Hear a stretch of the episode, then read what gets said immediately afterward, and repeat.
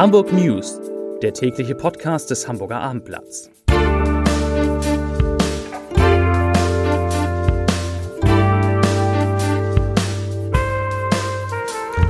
Moin, mein Name ist Lars Heider und heute geht es um ein tragisches Unglück bei einem Schwimmkurs in Hamburg. Weitere Themen. Der mutmaßliche Täter nach Schüssen vor der Shisha-Bar in Sasel ist festgenommen. Ein Schulbus fährt Schüler an und das Spitzenspiel in der zweiten Fußball-Bundesliga steht fest. Der Termin, und da geht es um das Derby zwischen dem HSV und dem FC St. Pauli, schon mal die Kalender rausholen.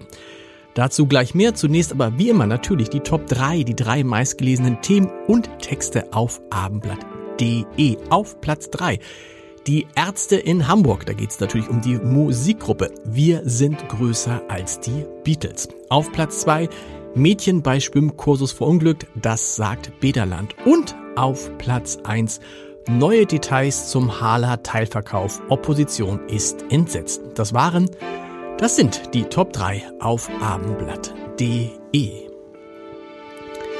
Im Schwimmbad Bondenwald in Niendorf hat sich ein tragisches Unglück ereignet. Ein fünf Jahre altes Mädchen war während eines Schwimmkurses leblos im Wasser des Leerbeckens gefunden worden. Helfer versuchten, das Kind zu retten. Im Krankenhaus wurde die Reanimation dann aber abgebrochen und nach Abendblattinformationen wird das Mädchen derzeit von Maschinen am Leben gehalten.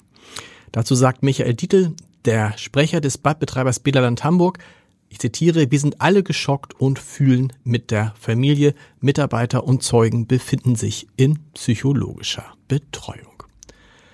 Ab Dezember 2027, das ist noch etwas hin, aber es ist trotzdem eine gute Nachricht, sollen auf den Bahnlinien von Hamburg nach Kiel und Flensburg und Vrist Elmshorn neue Elektrotriebzüge rollen. Das Land Schleswig-Holstein will 42 dieser Elektrozüge für die Bahnnetze Mitte und Südwest beim Hersteller Allsturm bestellen.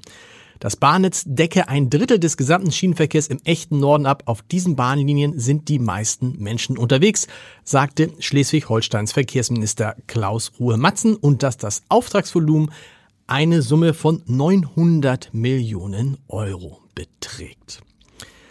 Nach den tödlichen Schüssen am Sonntagabend auf einen 24 Jahre alten Mann vor einer Shisha-Bar in Sasel hat die Polizei den mutmaßlichen Schützen festgenommen. Der 30 Jahre alte Verdächtige wurde gestern Abend in einem gemeinsamen Einsatz von Zielfahnern und Spezialeinheiten, darunter Observationskräfte des mobilen Einsatzkommandos, in Heimfeld nahe seiner Wohnung festgenommen.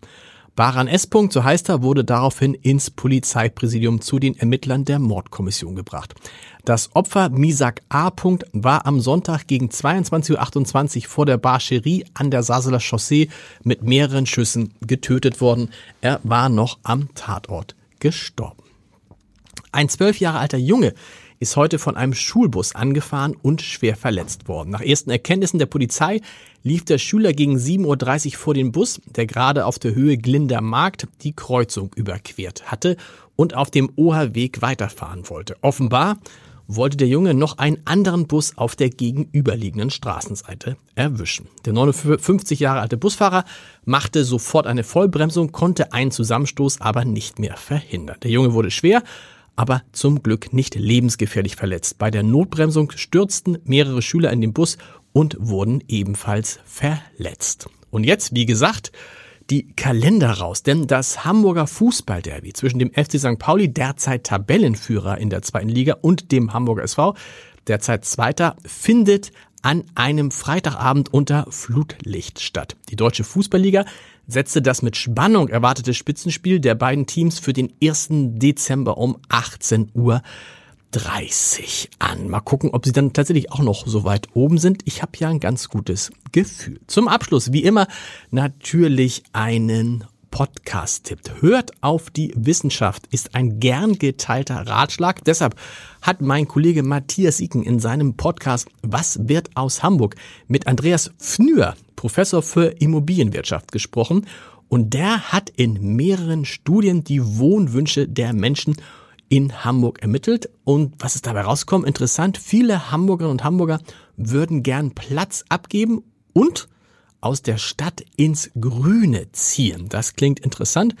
Die Stadtflucht ist in vollem Gange anscheinend. Hören Sie mal rein unter www.abendblatt.de abendblatt.de slash podcast. Da finden Sie auch alle alle, alle, unsere, alle, unsere anderen Podcasts alle, wollte ich sagen. Unter anderem auch eine neue Folge des Scholz-Updates. Heute zu Gast mein lieber Kollege Jörg Groß, mit dem ich darüber spreche, wer eigentlich im Moment die größeren kommunikativen Defizite hat. Friedrich Merz, der CDU-Parteivorsitzende oder Bundeskanzler Olaf Scholz. Wie gesagt, hören Sie mal rein, www.abendblatt.de slash podcast. Und wir hören uns morgen wieder um 17 Uhr mit den Hamburg News. Bis dahin. Tschüss.